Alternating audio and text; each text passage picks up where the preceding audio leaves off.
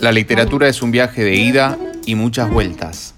Itinerarios literarios, un podcast de postas literarias de la Universidad Pedagógica Nacional para irnos de viaje por la literatura argentina, conducido por Marcos Perarnau.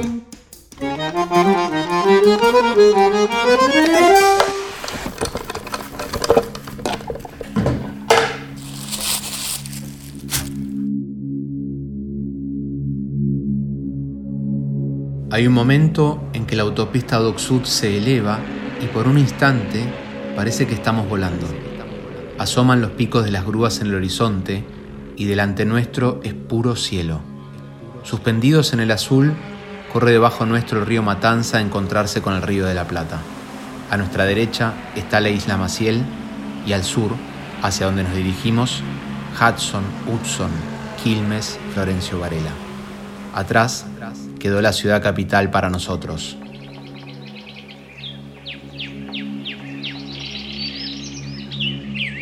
La casa embrujada.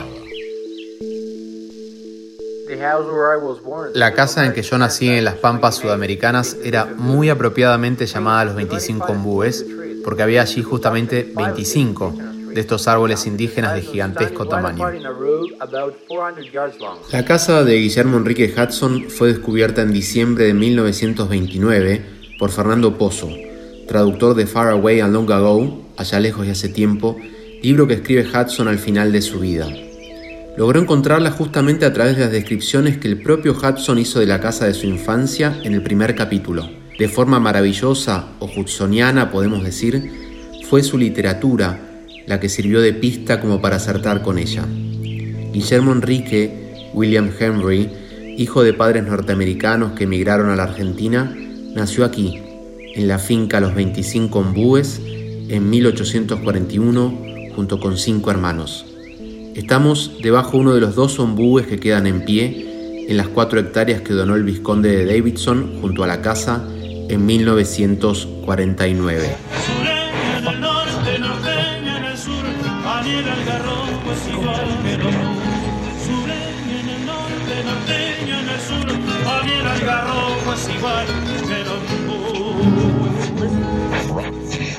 Este es el, el ombú que está junto a la casa y eh, en dos ocasiones Guillermo hizo un relato donde eh, cuenta que cuando él era chico vino un gaucho que se llamaba Nicandro y que le contó que su casa estaba embrujada y que el embrujo era a causa de este ombú. Entonces le cuentan una historia sobre un fantasma que aparecía desde, desde la casa y se venía a sentar a, las raíces de este ombú eh, en actitud pensativa y triste. Quien nos recibe es Mercedes Rodríguez Arocha, archivista del Museo Histórico Provincial Guillermo Enrique Hudson. Su infancia, al igual que la del escritor, ocurrió aquí. Hace muchos años los Arocha, la familia de Merce, enraizó en estas tierras. Su abuelo correntino, como los Hudson, también fue migrante. En el ombú lo cuenta más largo, y, en el ombú este esclavo podría haber sido un hijo ilegítimo del, del amo, que este, lo que tenía era deseos de libertad, en, una época donde este, estamos hablando de las invasiones inglesas, un contexto bastante este, particular de, la historia argentina, eh, en donde eh, la negritud jugaba un papel, ¿no es cierto?, en, las batallas bastante importante, que ahora es como que se está visibilizando más.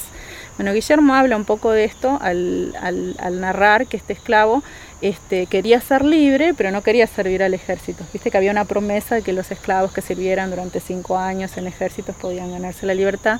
Este esclavo quería comprar su libertad con, esos, con esas monedas que el patrón le, regalaba por un buen trabajo. Entonces juntó las monedas y cuando quiso comprar este, su libertad, el patrón ofendido también lo mata y se convierte en, en fantasma. ¿no? Nosotros en el museo rescatamos más esta segunda historia como para hablar de, lo que era la esclavitud y, que es un concepto re difícil para los chicos hoy entenderlo. Porque, digamos, eh, la palabra la pueden escuchar con, no sé, uno de sus padres diciendo trabajo como esclavo, pero aún así está fuera de contexto. En la llanura, el ombú también servía como referencia vial, cálculo en leguas y cambio de caballos pero, a pesar de su gran tamaño, el ombú no es un árbol, sino un arbusto. Por eso sus ramas tan bondadosas en protección son huecas y no sirven para leña. Merce nos cuenta también por qué a la hora de dormir la siesta los gauchos evitaban sus sombras monumentales. Que abajo del ombú no se duerme. Se puede descansar, tomar sombra, pero no hay que dormirse porque dicen que empezás a escuchar voces, voces del pasado, de gente que pasó por, por abajo del ombú y te puedes volver loco. Parece que tampoco hay que plantar un ombú cerca de la casa. Pero ¿cuál es la medida exacta para plantar un ombú? La medida es tratar de calcular la sombra. Se supone que en el viaje que hace el sol, que en este lugar sale de aquel lado, viaja y se pone por allá. En ese viaje la sombra del ombú nunca tiene que tocar la casa. Y a nosotros nos pasa que al atardecer de aquel lado, esta sombra, ven que ya se está acercando, llega justo a la, pared del rancho. Cuando pasa eso, Nicandro le dice a Hudson que el destino de la casa es convertirse en tapera. O sea que tiene una maldición, toda la gente que vive ahí va a tener un final trágico y siempre la casa va a quedar vacía, que de hecho es lo que le pasa a la casa. Hoy es museo, así que en cierta forma este embrujo se cumplió, ¿no es cierto? La casa está vacía, no vive nadie, pero es un museo.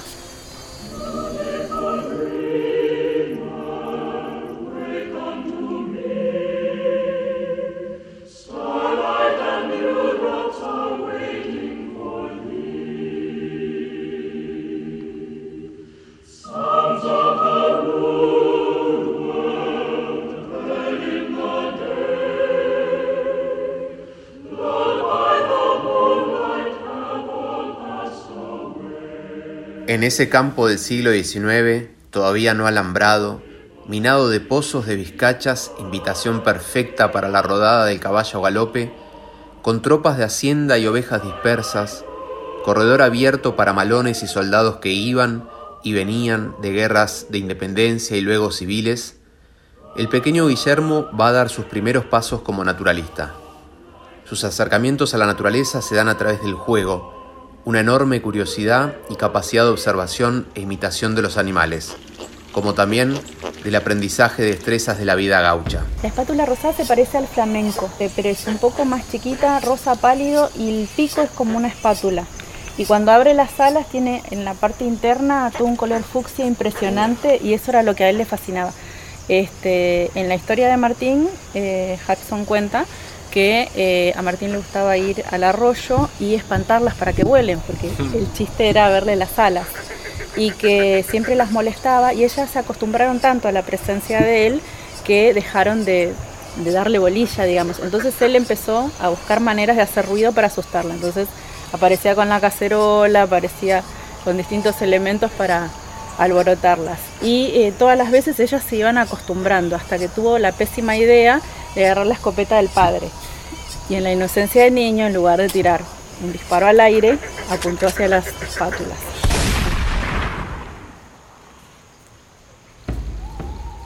Entonces ese cuento termina muy triste, termina con él abrazando una espátula que se le muere en los brazos, las chicharras, sí. Sí, sí, todavía estamos en verano. La mayoría de los pájaros cumplen una fantasía infantil, tener una casa en el árbol. Pienso en las composiciones entre pájaros y árboles que se dan en la naturaleza. La rama caída del árbol que vuelve al árbol a través de los nidos de los pájaros. Árbol pájaro. Se conectan dos máquinas y a su vez se conectan con la máquina de escritura de Hudson. Igual que los pájaros que migran del norte para el sur, la familia de Hudson era migrante, Guillermo observa a esos otros migrantes, los gansos o abutardas del estrecho de Magallanes que viajaban en invierno, de mayo a agosto, desde el sur a la Pampa, o las que venían del norte, realmente lejos. Las estudia, toma notas mentales que luego, de grande, reunirá en El Naturalista del Plata y en Ornitología Argentina, escrito junto al doctor Skalter.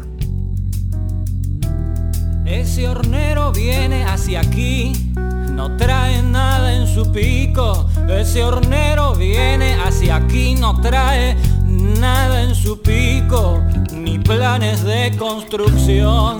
Anda llevando la nueva mala por los campos más céntricos.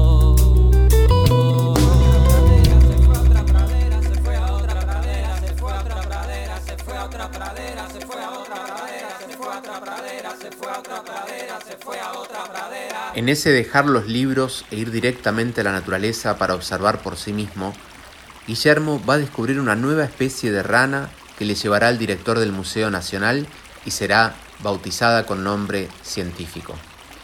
Hudson se vincula con la naturaleza sin la mediación de los libros.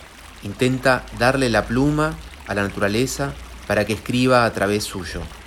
Su escritura, de pluma liviana, aérea, de mucho movimiento y canto, se prende como una cámara y confronta con los libros de la historia natural.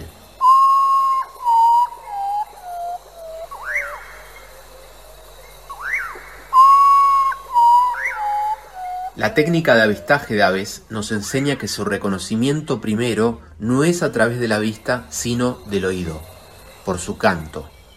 Este es el grito del cacuí, cuyo lamento suena por las noches en la selva.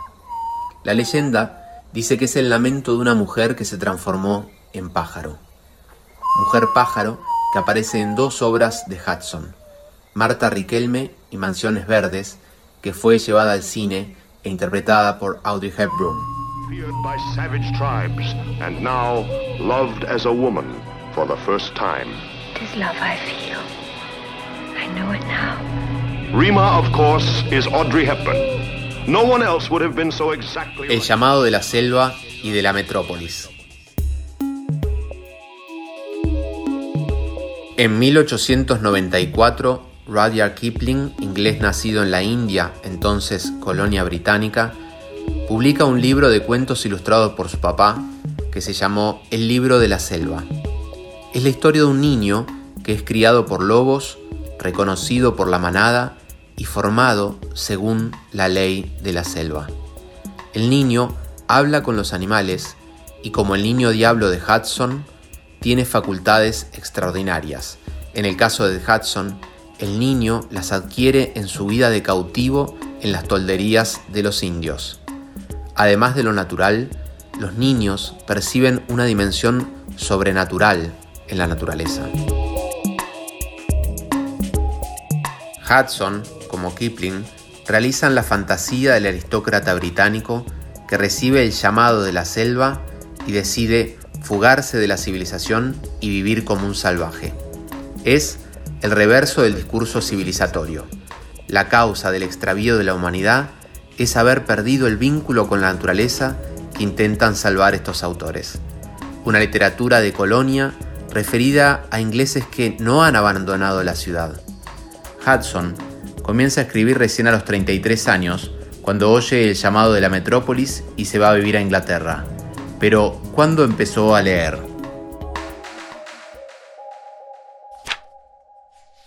La biblioteca. Libros migrantes.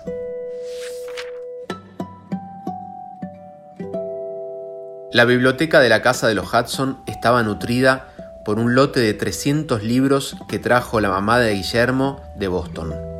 Los cuentos y relatos que les contaba su hermano mayor, que ya sabía leer, fueron su primer vínculo con la literatura. Los libros se prestaban entre los vecinos.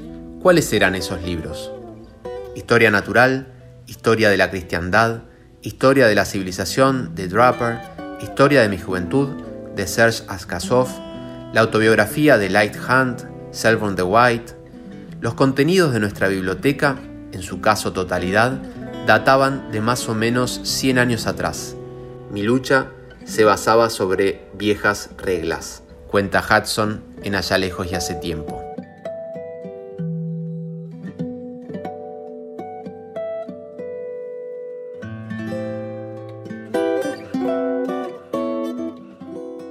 Merce nos muestra algunos de los libros de la biblioteca reunidos por la primera directora del museo, Violeta Shinsha. Violeta, además de ser la hija del primer japonés que se asentó en Buenos Aires, traída por la fragata Sarmiento, era nieta de la hermana menor de Hudson, María Elena. Hudson es de lectura obligatoria en las escuelas japonesas, y fueron ellos, los japoneses, quienes a través de donaciones permitieron la compra de varias hectáreas del predio. La presencia de Violeta está aquí en todas partes. Merce saca de uno de los armarios de la biblioteca uno de los objetos más preciados de toda la casa museo. Es el reloj de Guillermo. Es un reloj de acero, de esos de bolsillo que se usaban en Inglaterra, y que probablemente sea un regalo. nosotros pensamos que no es el reloj que él usaba habitualmente, sino que siempre estuvo expuesto. Y eh, en el año 1996 lo mandamos a arreglar, o sea que funciona, pero eh, yo nunca le di cuerda, lo dejé ahí. Está detenido a las 3 menos 10. ¿Qué habrá pasado a las 3 menos 10?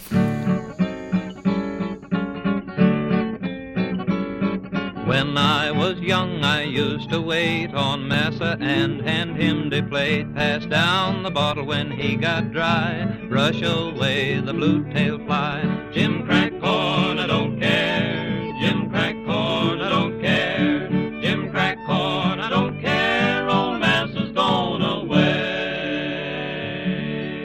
La mejor obra de la literatura gauchesca escrita en inglés. Hudson ocupa un lugar único en la Biblioteca Argentina. Borges dijo de él que, como Ascasubi, José Hernández o Eduardo Gutiérrez, narra con naturalidad hechos atroces. Pero en Hudson hay una detallística sobre la rudeza de la vida animal y sobre las costumbres del gauchaje que quizás por lo singular de su mirada se diferencia del resto de los autores canónicos de la épica rural argentina del siglo XIX. Su saga de la vida campesina propone una perspectiva periférica de los tópicos frecuentes de la gauchesca. Sus remembranzas dan cuenta de una memoria prodigiosa y sobre todo de una manera de mirar la época. Quizá porque vio al proletariado rioplatense desde adentro. No es el letrado haciendo hablar al salvaje. Es el rústico que encontró un laboratorio a cielo abierto. Su punto de vista no es colérico para referirse a las condiciones materiales de vida, de su tiempo, como si hubiera podido entrever el drama de las guerras civiles argentinas desde una lente extrañificada, fronteriza. Una perspectiva periférica de los tópicos frecuentes de la gauchesca. Javier Fernández Paupi es profesor de literatura de la Universidad Pedagógica Nacional y un gran lector de Hudson. Quizás ninguna de las obras de la literatura gauchesca aventaje a The Purple Land, la tierra purpúrea, según Borges en otras Inquisiciones. Esto quiere decir que la mejor obra gauchesca, la más profundamente criolla, está escrita en inglés. ¿Habría entonces con Hudson una parte de la literatura argentina, quizás la más representativa, escrita en lengua inglesa?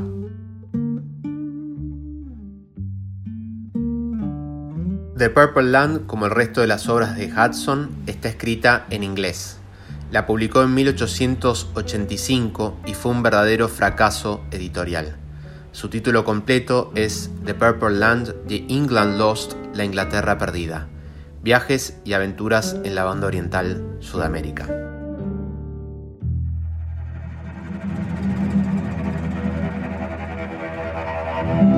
Invasiones e inversiones. De las invasiones inglesas a las inversiones inglesas. Por el arroyo del fondo de los 25 ombúes pasaron los soldados de las invasiones inglesas apenas 30 años antes de la llegada de la familia Hudson. Ahí, donde los viajeros ingleses vieron en la llanura pampeana un océano vacío, estimulados por su imaginación marítima insular, la sensibilidad de Hudson, por el contrario, percibe y registra la vida rica e incontenible de la naturaleza. Adolfo Prieto, crítico argentino, señaló la vinculación entre la emergencia de la literatura argentina y estos viajeros ingleses que entre 1820 y 1835 transitaron estas tierras y al menos 14 de ellos publicaron esa experiencia.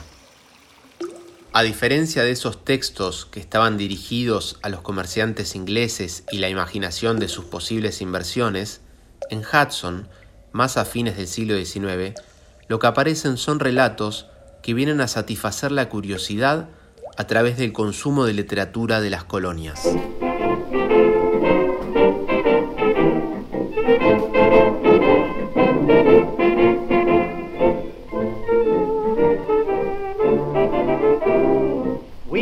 Little club, we pay a weekly sub and have a seaside holiday, complete with board and grab. First night in the digs, the rafters fairly rang. We hold the old piano out and everybody sang. Yo me refería, señores, a este maldito país. No hay cricket, ni sociedad, ni cerveza Vaz, ni nada. Imagínense, señores, lo que hubiera pasado si nos hubiésemos ido con nuestro capital y nuestra energía al Canadá. ¿Cómo nos habrían recibido con los brazos abiertos? ¿Cómo es posible que vayamos a vivir entre estos miserables macacos y darles las ventajas de nuestros, sí señores, de nuestro capital y energía sin sacar ningún provecho? La escena ocurre en una pulpería en Tacuarembó, la banda oriental. El personaje principal de The Purple Land, de nombre Richard Lamb, oveja, ingleses ovejeros, se detiene en una pulpería a tomar un refresco y se encuentra que está regenteada por unos gentlemen ingleses. Uno de ellos, totalmente borracho, lo invita a su casa y así conoce la colonia de ingleses que allí vivían. Después de cantar John Peel, folk song, se les ocurre salir a hacer una fox hunt, caza de zorros al estilo inglés, que termina en un terrible desparramo de vacas del vecino criollo. Hudson toma distancia de estos colonos ingleses. Lamb, su personaje, los abandona. No hace comunidad con ellos.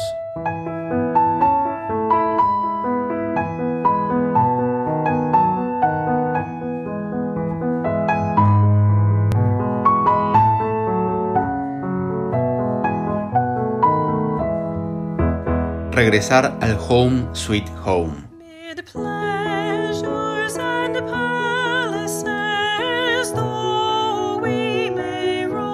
En 1874, con 33 años, Guillermo Enrique Hudson se muda a Londres, después de una grave dolencia cardíaca y tras haber perdido a su madre.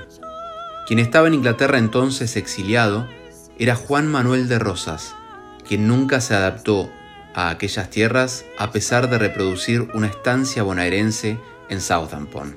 En la casa de los Hudson, sobre la chimenea, había un retrato en colores de rosas, por muchos llamado el inglés.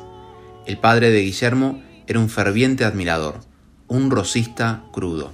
A los dos años de su vida británica, Guillermo se casó con la casera de la pensión donde vivía, Emily Wingrave.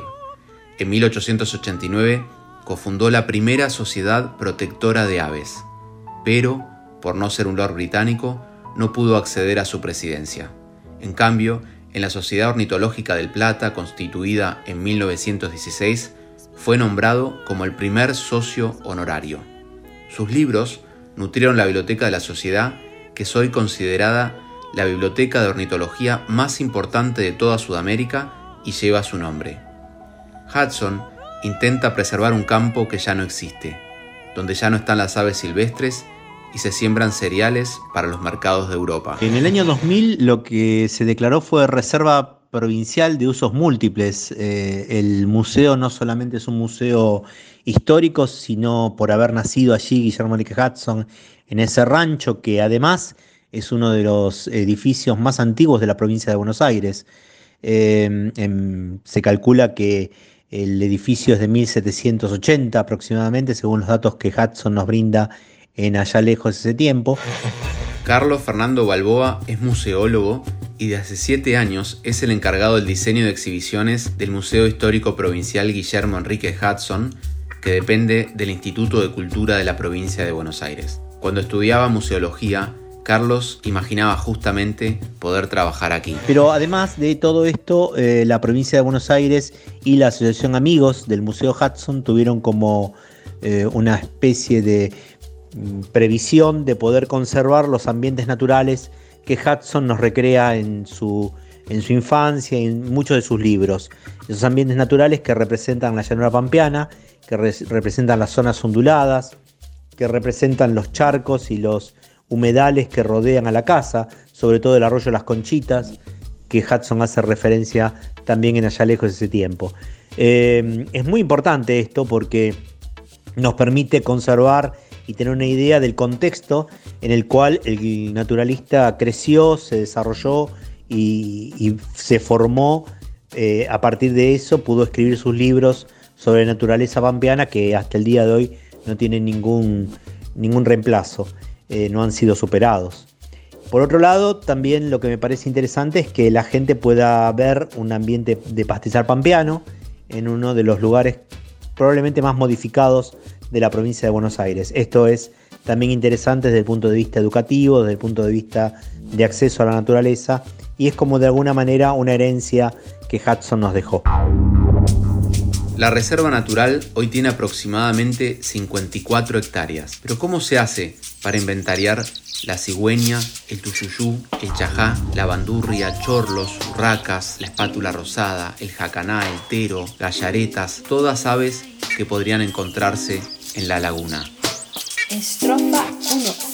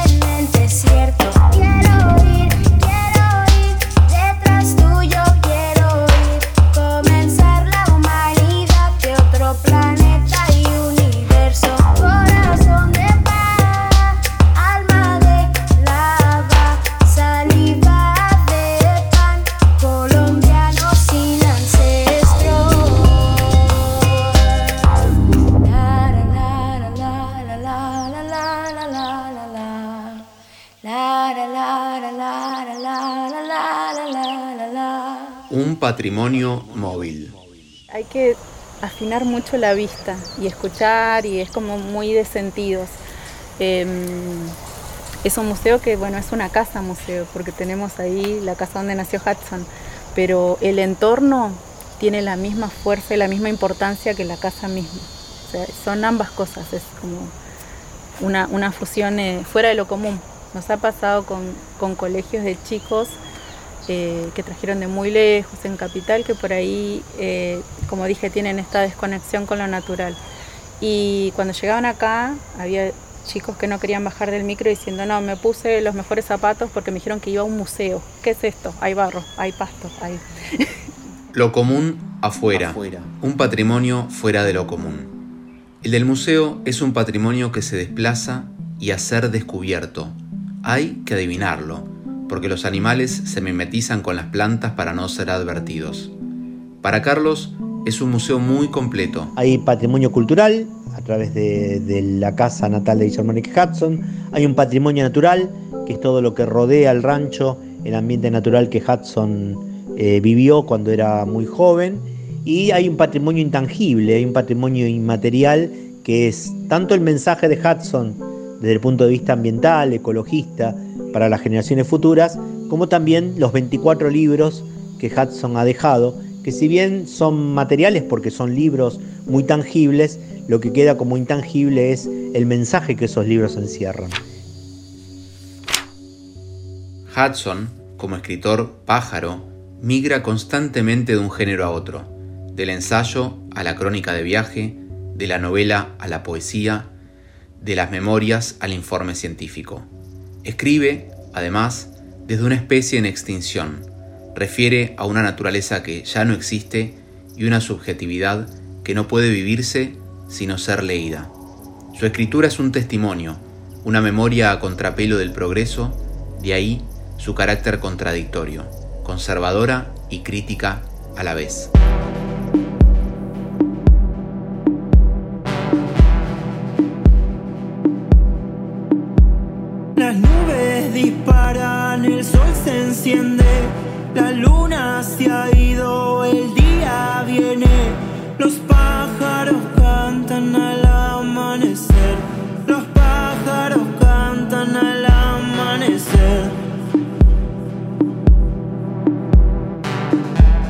Naturaleza no hay basura.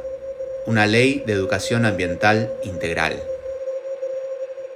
Quizás uno de los objetivos más importantes del museo es preservar el acceso a la naturaleza. Es Hudson en acción. Así, parecen haberlo concebido desde la creación del museo su primera directora y fundadora, Violeta Gincha, y su segundo y actual director, el museólogo y gestor cultural Aníbal Rubén Ravera. La reserva no está quieta, reacciona ante los visitantes, se muestra o se oculta dependiendo de su actitud. Otro aspecto interesante de la, ubicación de la casa museo de Enrique Hudson es que está ubicada en un bañado, digamos, un humedal, podemos llamar, hay arroyos que atraviesan la zona y que bueno, dan cuenta de, este espacio medio extraño que es el humedal. ¿no? Extraño en el sentido de que como ecosistema es un ambiente bastante difuso para definir, ¿no? difuso en lo espacial y en lo temporal. Quienes estudian, se especializan en el tema de humedales, eh, señalan estas cuestiones. O sea, es, difuso desde el punto de vista del espacio y desde el tiempo. Eh, no, están bien definidos los límites de un humedal, porque, porque hay momentos donde se seca, entonces se achica, y hay momentos donde se inunda y entonces aumenta su tamaño. No, tiene líneas de ribera bien definidas, por la naturaleza misma ¿no? del humedal. Entonces esta indefinición resulta curiosa y un poco molesta por ahí para el progreso, para el desarrollo, para las pretensiones humanas sobre la naturaleza. Y lo mismo pasa en el tiempo, como decía, hay momentos donde está todo inundado y momentos donde está todo seco, como parte de la misma naturaleza de ese ecosistema, sobre todo en esta región pampeana que tiene muy baja pendiente. ¿no? Baja pendiente y cambios en los regímenes de lluvia hacen que se produzcan excesos de sequía e inundación. Víctor Fursi es docente de didáctica de la física y didáctica de las ciencias naturales de la Universidad Pedagógica Nacional y vive en Saladillo, provincia de Buenos Aires. Víctor nos cuenta que le interesa que Hudson escribe en y desde la naturaleza, como también su especial atención y revalorización de los saberes populares. Por eso las especies eh, propias de estos ecosistemas son muy, muy adaptadas a esos cambios y a esas variabilidades. Y son especies que eh, pueden sostenerse en periodos de sequía y en periodos de inundación. Y por eso lo hacen un sistema muy frágil, muy delicado, único y de mucha importancia ecológica. Eh, entonces también eh, se relaciona para mí esta mirada del humedal como ecosistema curioso, extraño, digamos, difícil de definir, con la personalidad de Hudson, ¿no? en ese mismo sentido cuando uno lee un poco de su historia, sus biografías, la gente que comenta sobre la vida de él, eh, resulta difícil de definir.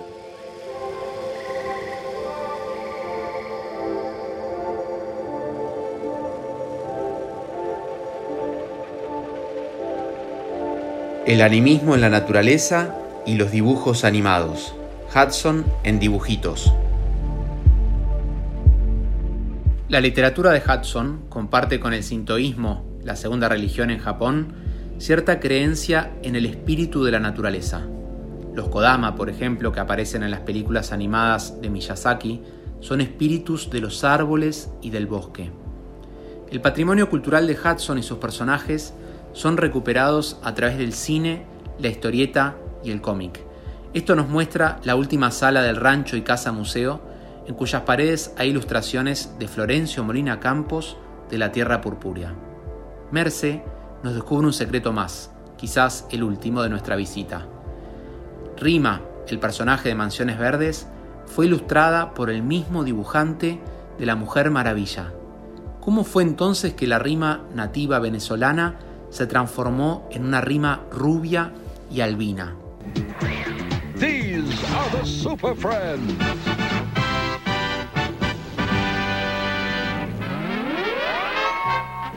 As the invisible jet flies low over the Amazon jungle.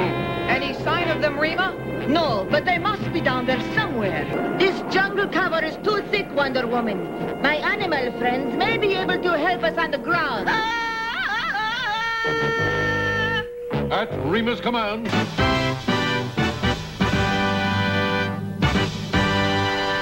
En 1950, esta colección, que se llama Classic Illustrated, eh, es una colección de, novelas gráficas que buscaba tener eh, clásicos como Moby Dick, este, Los Tres Mosqueteros, y el número 90 es Mansiones Verdes.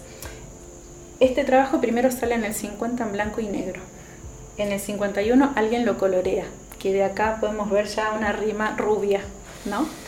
Este, esto es lo que compra DC Comics y entre 1976 empieza a hacer los cómics de Rima la chica de la jungla. Los cuatro primeros tomos de Rima la chica de la jungla son Mansiones Verdes perfecto, ilustrado por Néstor Redondo maravillosamente. Siempre quien dibuja Rima es el mismo dibujante que hace a la Mujer Maravilla, como un dato curioso podríamos decir. Con letra de Armando Tejada Gómez y música de Ariel Ramírez, así cantaba Mercedes Sosa allá lejos y hace tiempo. Lejos, muy lejos del sol, vuelve el recuerdo de allá. Siento en mis ojos brillar el azul soledad de mi tierra natal. Siento en mis ojos brillar el azul soledad de mi tierra natal. Susurra el viento y se va, enloqueciendo el color y es la nostalgia un adiós de amapola y torcas, mariposa y gorrión. Y es la nostalgia un adiós de amapola y torcas, mariposa y gorrión. Allá lejos la patria andaba a su lado el día, cielo allá, tiempo allá, vuelvo niño al asombro del sur. Y por mi sangre una voz maternal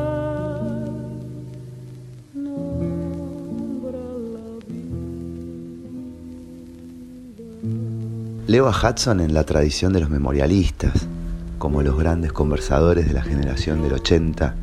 Su obra es un torrente de vida, su amor por los animales, su fascinación por los pájaros, son solo el reflejo y el ejemplo de su capacidad ilimitada de observación.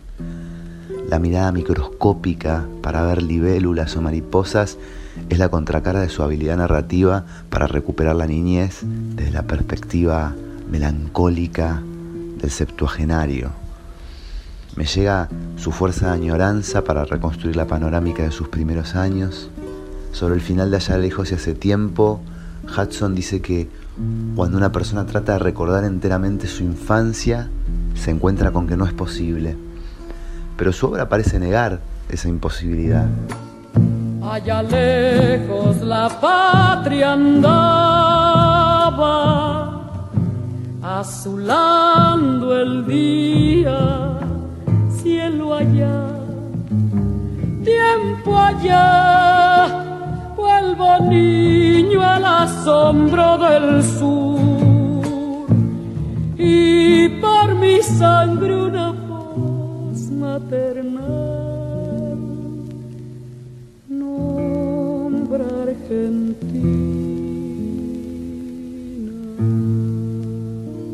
Domingo, como lo llamaban sus vecinos gauchos por haber nacido el día de este santo, se transformaría luego en Harry, el amigo de escritores reconocidos de lengua inglesa como Joseph Conrad o Morley Roberts, entre muchos otros, y en Hudson, aquí, en Florencio Varela. Hudson murió en agosto de 1922. En su tumba, en el cementerio de Worthing, se encuentra el siguiente epitafio. Amó los pájaros y los sitios verdes y el viento en los matorrales y vio el brillo en la aureola de Dios.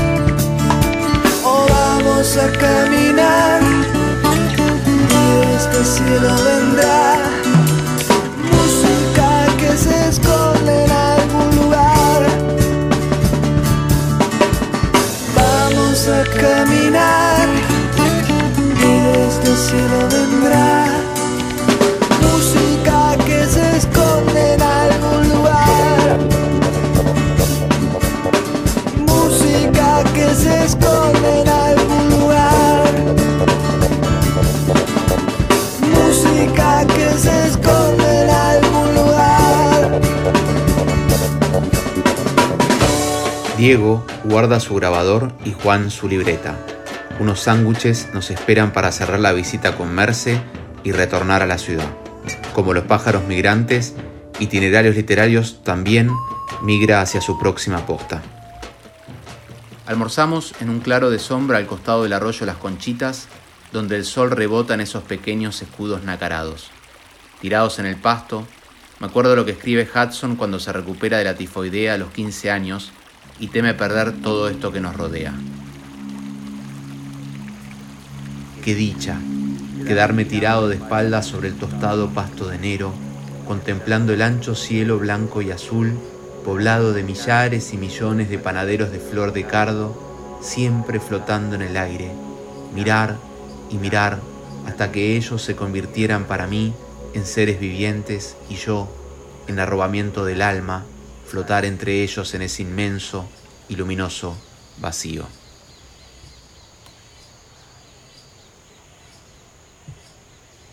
Itinerarios Literarios es un proyecto del Departamento de Humanidades y Arte y la Secretaría de Extensión y Bienestar de la Universidad Pedagógica Nacional.